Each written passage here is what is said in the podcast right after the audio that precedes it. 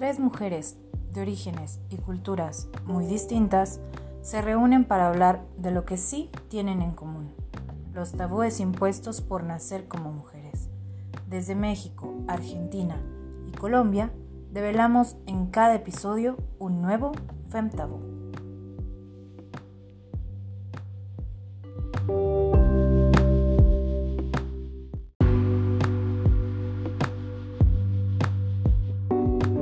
Buenos días a todos. Los invitamos hoy a un nuevo capítulo de Fem.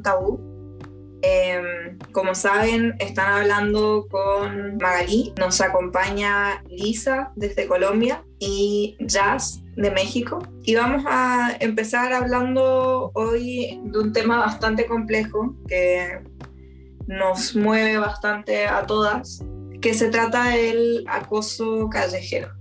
Para empezar vamos a hacer como una pequeña definición. El acoso callejero se presenta como un tipo de violencia que aparece en forma de comentarios, gestos, acciones no deseadas realizadas por la fuerza a una persona desconocida en un lugar público y sin su consentimiento.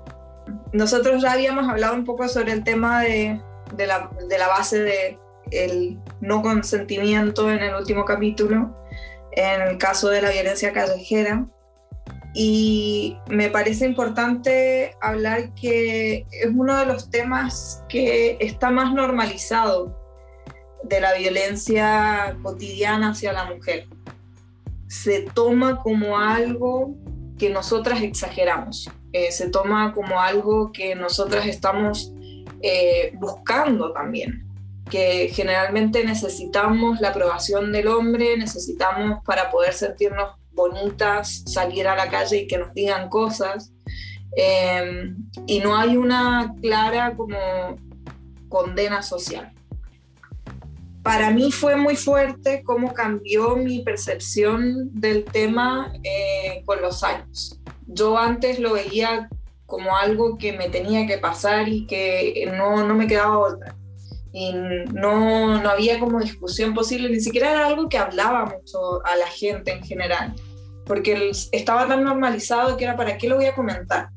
Entonces mi pregunta es, en tu vida, ¿has tenido algún cambio radical en tu percepción respecto del acoso? Y si sí, ¿por qué crees que pasó? Eh, Lisa, ¿cuál es tu percepción al respecto? Hola Maga, ¿cómo estás? Con la pregunta de Maga de una vez se me vino un libro a la cabeza. Em, y es El túnel de Ernesto Sábato. Y el recuerdo que yo tengo de ese tiempo era una historia súper romántica, de un tipo súper apasionado. Em, y le hice una relectura, pues años después, eh, ida hacia ese, hacia ese sentimiento pues de, de amor pasional.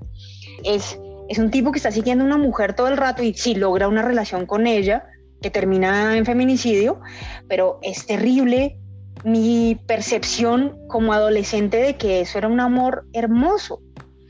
Eh, volver a leer este libro para mí fue un shock completo de lo que me mostraron a mí que era amor, que era pasión, es violencia. Es una actitud súper súper agresiva con alguien. O sea, que te estén persiguiendo no es chévere. Lo hemos vivido en la calle mil veces. O sea, em, hay, hay un montón de cosas que tenemos que vivir a diario. Es un miedo constante y nosotros idealizamos eso. Ese miedo que tenemos nos parece amor encima. Entonces es una, es una cuestión, para mí esto fue como un shock gigante de entender que había romantizado eso y de tratar de sacarme eso de la cabeza.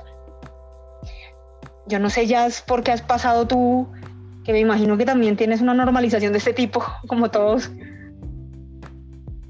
Claro, totalmente. Y pues bueno, hola a todas y todos. Y, claro que es algo que remueve.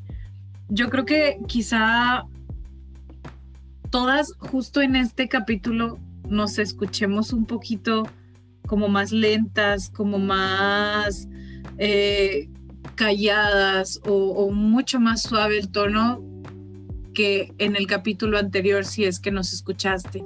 Pero es que justo este tema es algo que nos, que nos remueve como bastante.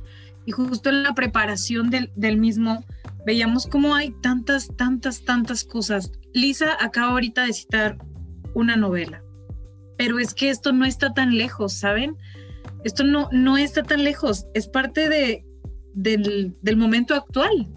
Y es que no sé si se acuerdan ustedes también hace uno o dos años que sacaron la película, y bueno, fue una, sí, fue la película de Ted Bundy, en la cual, por ejemplo, salía Zac Efron eh, representando a Ted Bundy y, y como todas las mujeres, o bueno, no todas las mujeres, sí, pero sí se, se, escuchaba como muchísimo de, ay, sí, ya, quiero ver la película de Zac Efron y guapísimo y esto y lo otro y no sé qué, pero luego teníamos a un Zac Efron, por ejemplo, dando un comunicado donde decía, es que no se trata de que lo romanticen, hay que quitarle esa romantización y por si fuera poco nos sacan otra serie de televisión, sí, bueno, de Netflix, que seguramente a todas y todos les sonará, llamada You, en la cual igual se trataba de un acosador, que ok, guapísimo y enamoraba a las mujeres y lo que ustedes quieran, pero al final fue un asesino y fue un acosador. Pero ¿qué pasa? Pues el trasfondo es como de no, pero es que lo hizo por amor y es que aparte es guapo y es que aparte atrae y es encantador, pero no deja de ser acoso. Entonces, verdaderamente ha habido muchísimas cosas que, que pueden resultar como tan comunes que hemos ido normalizando y, que las tomamos y las romantizamos y solo vemos como el, ay, pues sí, qué bonito. Y a mí me pasó. Yo sí llegué a cambiar no por acoso, sino por prevenir el acoso. Y incluso fueron ideas externas a mí. ¿Cómo es que, no sé, por ejemplo, a mí me gustaba muchísimo usar minifaldas? Pues adolescencia, empiezas a conocerte, empiezas a expresar. Entonces, en fiestas a mí me gustaba mucho usar minifaldas y mi papá me decía, es que no te pongas eso, es que así no vas a salir. Es que para qué te maquillas, es que para qué te pones tacones es que para qué te arreglas. Luego te van a empezar a decir cosas. Ahí es donde estaba el punto. Luego te van a empezar a decir cosas, luego se te van a acercar, luego te van a querer hacer algo y, no sé, incluso en el momento yo no lo entendía. Pero sí llegó un punto en el cual yo dejé de usar minifaldas, por ejemplo. O dejé de usar faldas. Por una cuestión de evitar el acoso y también de autoestima. E incluso eh, algo que, que, quizá yo no reconocía como, como medida de prevención y, y, me parece ahora totalmente absurdo y muy estúpido. El, el cómo en mi cabeza de hecho era un, ay, ¿de qué te vas a preocupar? A ti no te van a acosar, eres gordita. A ti no te van a acosar, igual no eres tan bonita igual ibas rodeada de otras mujeres y, y, a ellas pues sí les van a decir cosas, pero a ti no, no te preocupes. Y, y luego, ¿qué pasa? Y, suena chiste y, y no, debiese, no debiese ser una broma esto, pero es un, no, igual les valía madre que fuera gordita, igual les valía madre que trajera jeans y que trajera playeras holgadas y lo que fuese y de todas maneras hablan y de todas maneras acosan y de todas maneras dicen algo. Y entonces justamente con esto yo quisiera preguntarles y, se, siente ya, empieza a sentirse como esto se calienta y como la furia viene en nosotras, pero es que es algo inaceptable de verdad. ¿Por qué la víctima tiende a sentir mucha más culpa que el victimario? Porque, ok, habrá quien diga, es, estás hablando de acoso, Yasmin, ¿cuál víctima? Somos víctimas. Somos víctimas. No, soy, no estoy siendo parte de un ejercicio voluntario. ¿Sí? Es, alguien que viene a agredir, que como mencionaba en, la, en el capítulo pasado, es alguien que quiere ejercer poder, que no me conoce. Entonces sí estoy siendo una víctima. ¿Por qué demonios la víctima tiene que sentirse más culpable que el agresor? Mira, Jazz, eh, con esa pregunta les voy a contar la primera vez, infortunadamente tengo que decir la primera vez, porque no es una cosa que me ha pasado una sola vez en mi vida, y fue la primera vez que me agarraron pues el, trasero, que yo tenía 12 años.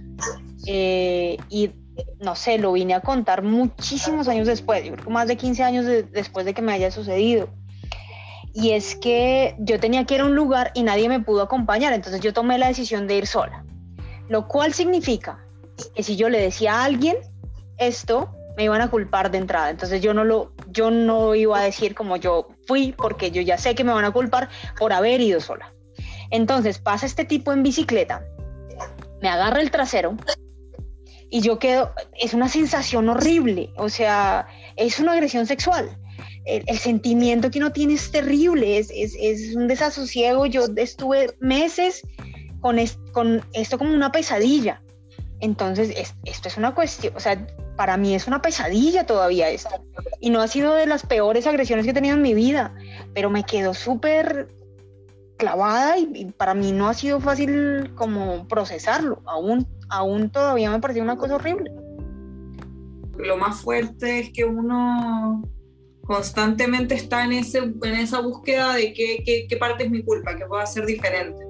Al menos a mí me pasó mucho que terminé, no sé, cambiando mi forma de vestirme, eh, buscando caminos diferentes para tomar, buscando horarios diferentes para salir.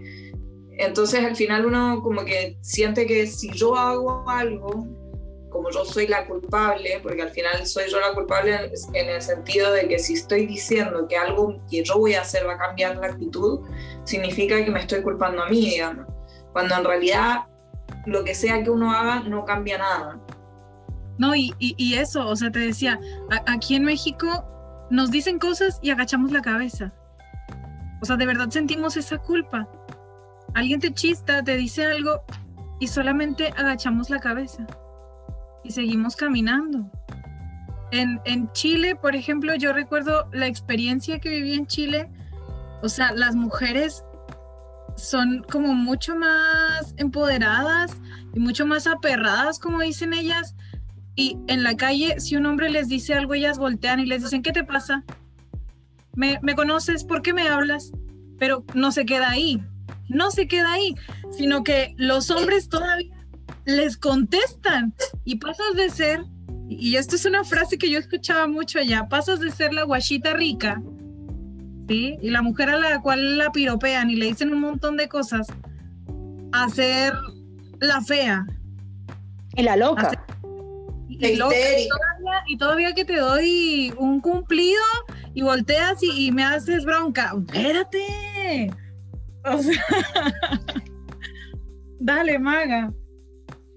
Em, justamente eso, eso era lo que quería decir. Es increíble cómo em, se usa mucho la, típica frase que dicen, ay, pero ¿por qué no reaccionan? Ah, si les molesta, ¿por qué no hacen algo? ¿Por qué no, no dicen? ¿Por qué no hacen? ¿Por qué no sé qué? Es increíble cómo no se dan cuenta que, para empezar, está, es una violencia que te están ejerciendo directa. Ah, si respondes, te violentan más. Si no respondes, te siguen violentando. Entonces es como que no hay una solución. Si uno reacciona, reacciona y al menos puede como sacarse de encima la frustración. Pero a veces esa frustración una la, expresa y o uno queda como la loca o dos puede terminar una violencia más grande. Entonces no es tan simple como decir, ay, pero es que entonces si les molesta, ¿por qué no dicen nada? Lisa. Voy a aprovechar para entrar con mi pregunta porque además le pegaste así directo. Les voy a preguntar eh, si ustedes han sonreído o han, digamos, permitido un, abuso o una cosa de este tipo por miedo a recibir un peor daño. Em, y entrando en este tema, les, les quería hablar un poco de algo que me pasó este año eh, que no he verbalizado mucho. Yo tengo como una línea de blog, yo tengo un Instagram eh, que se llama Rola de Viaje y mi Instagram principalmente lo creé con ganas de que las mujeres empiecen a viajar sola, de que le pierdan el miedo. Y, a veces pienso que esas historias como que van en contra de ese mensaje que quiero llevar, pero también es necesario hacerlo.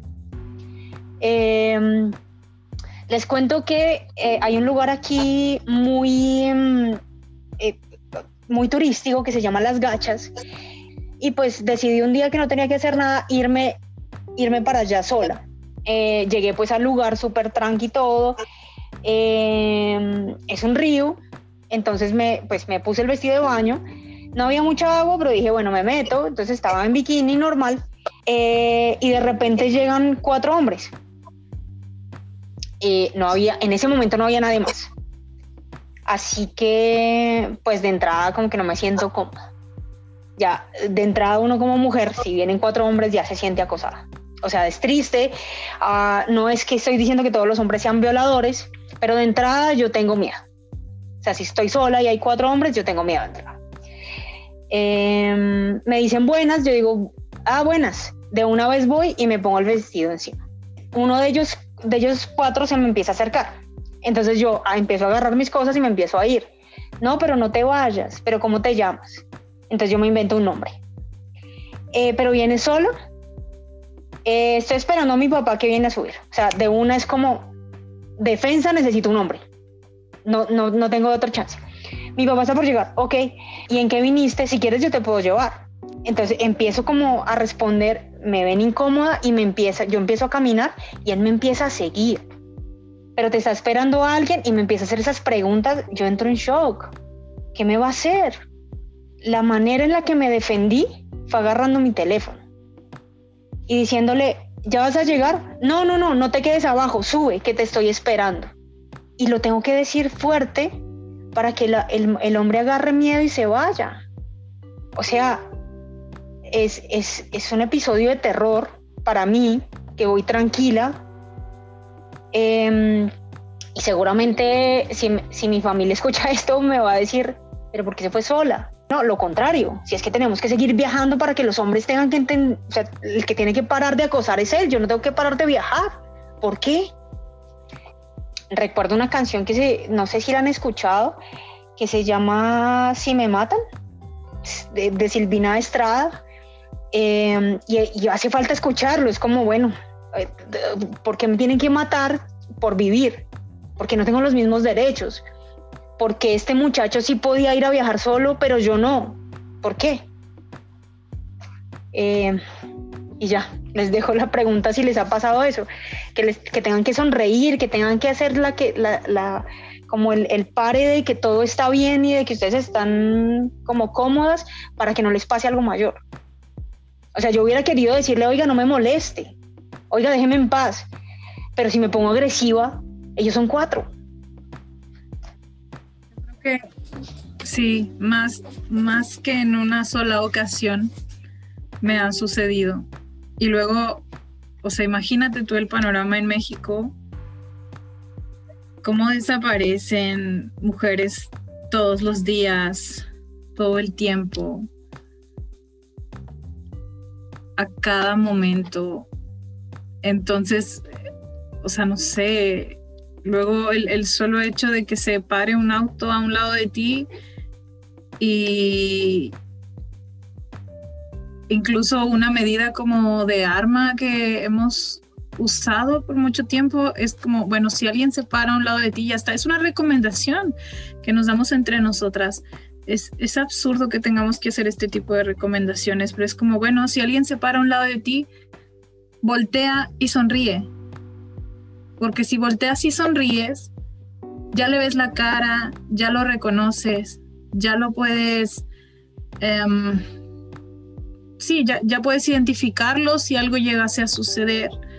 O incluso el, el solo hecho de que te vean, que los estás viendo, les corta o puede que les corte toda intención de quererte hacer algún daño o de quererte decir algo. Entonces sí, más de una ocasión he aplicado incluso esa, esa medida del solo voltear y sonreír. Y, o solo voltear y decir buenos días o decir buenas tardes, solo para poder identificar a la persona que se encuentre a un lado mío con posibles intenciones de algo más. Por miedo a que eso no suceda.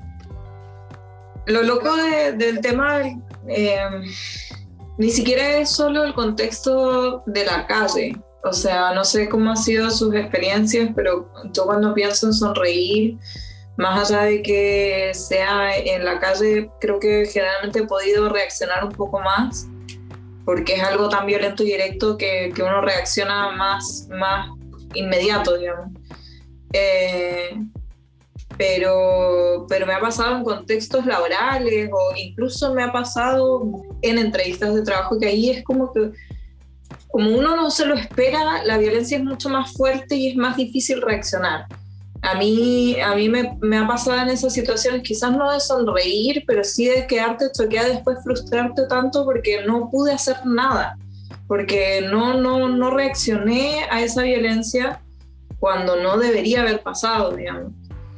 Em, entonces, eh, sí, lo siento, es un tema también tan duro y tan difícil que hay momentos que es difícil seguirlo. Em.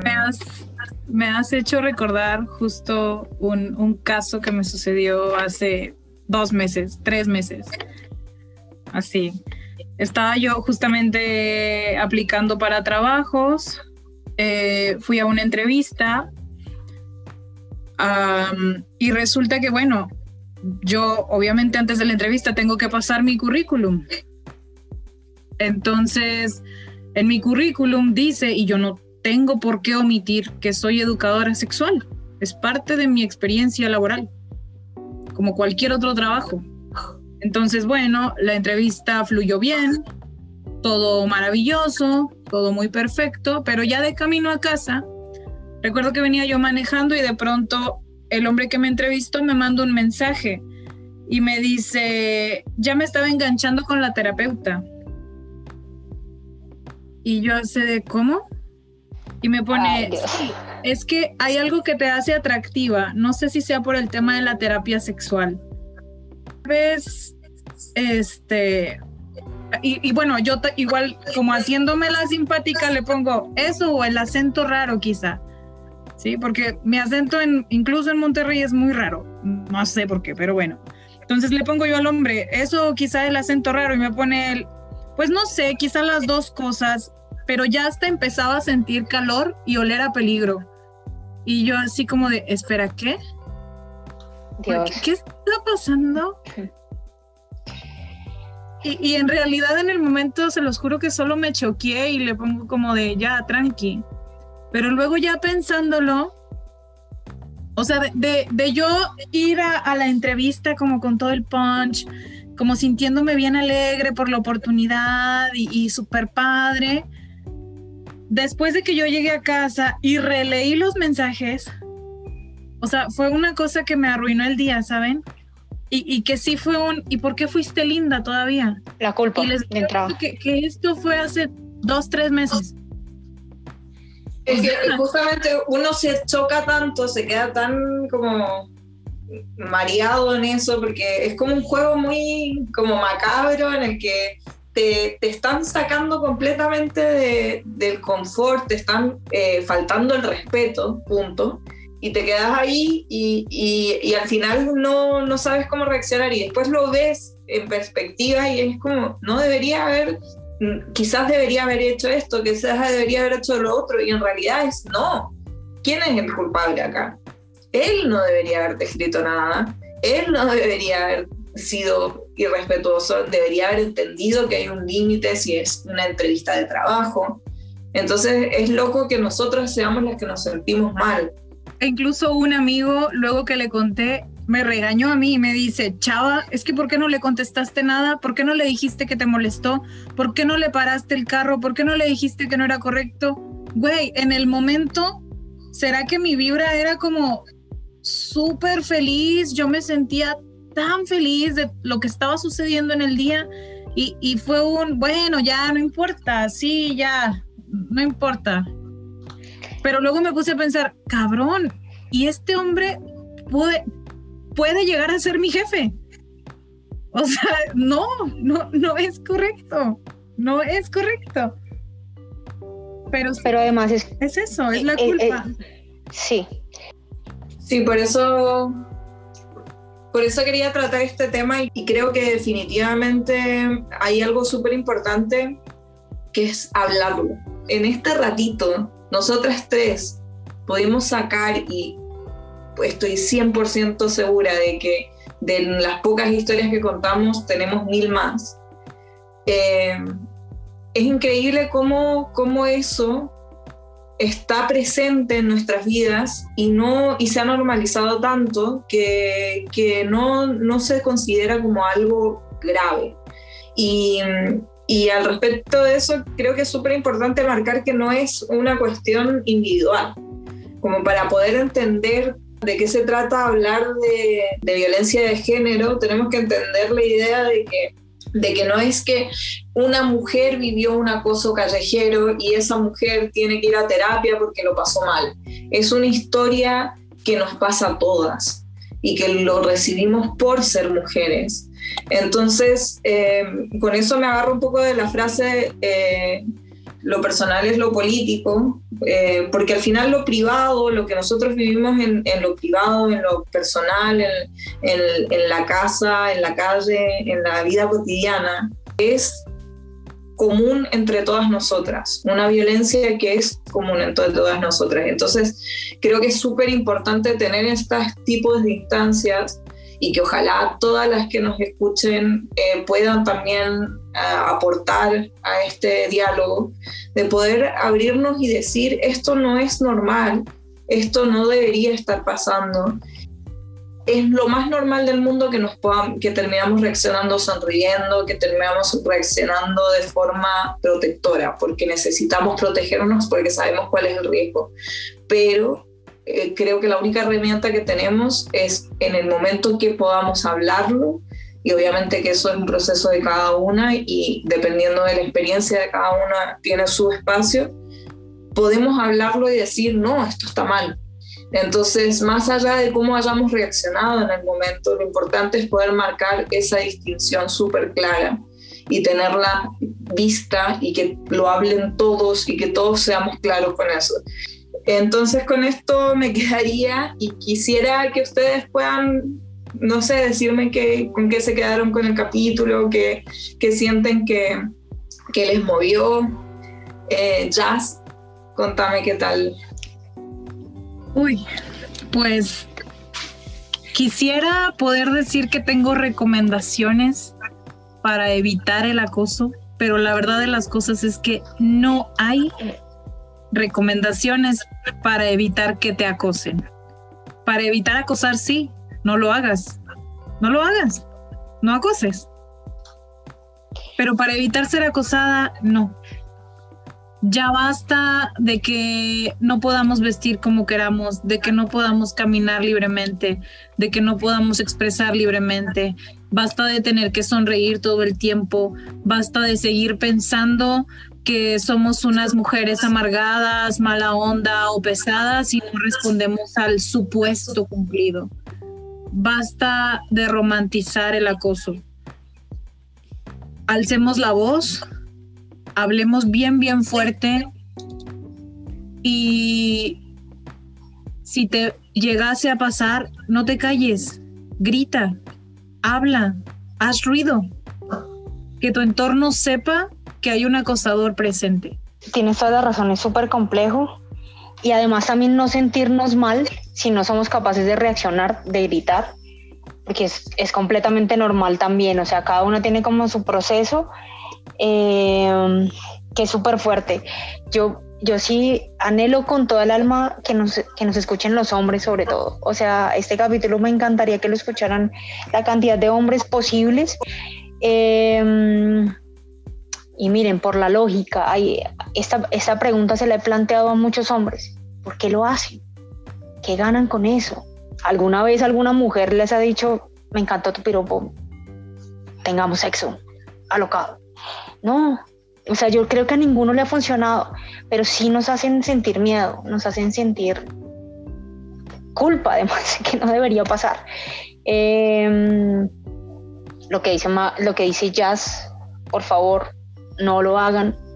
Em, entre mujeres es algo que he venido aplicando, que me cuesta a veces, pero lo vengo aplicando es, si yo veo que están acosando a alguien, me meto, porque a veces esa persona no se puede meter, porque no tiene miedo, porque lo que sea. Yo me he metido. Eh, y es, una, es, es, mi manera de aportar, no es como que todo el mundo lo tiene que hacer, pero si, si, si, lo logran y si tienen ese empuje de valentía, háganlo, que a veces, a veces uno lo necesita. Eh, nada, ha sido un capítulo súper fuerte para todas. Una última cosa que quería decir simplemente es recomendarles una película que me marcó mucho eh, al respecto. Eh, está recién saliendo, eh, estuvo nominada a los Oscars, ganó un premio Oscar y se llama Promising Young Woman. Me parece que es como el, ejemplo perfecto para todo lo que hemos estado hablando bueno, y con esto finalizamos el capítulo de hoy. Ojalá quieran compartir con nosotras sus historias, sus experiencias, sus rabias, su, lo que sea que les haya provocado el capítulo. Eh, todo eso lo pueden hacer desde nuestro Instagram, FemTaú. Ahí van a poder encontrar todo lo que estamos transmitiendo y ojalá compartir con nosotras. Nosotros somos FemTaú. Nos vemos en el próximo capítulo.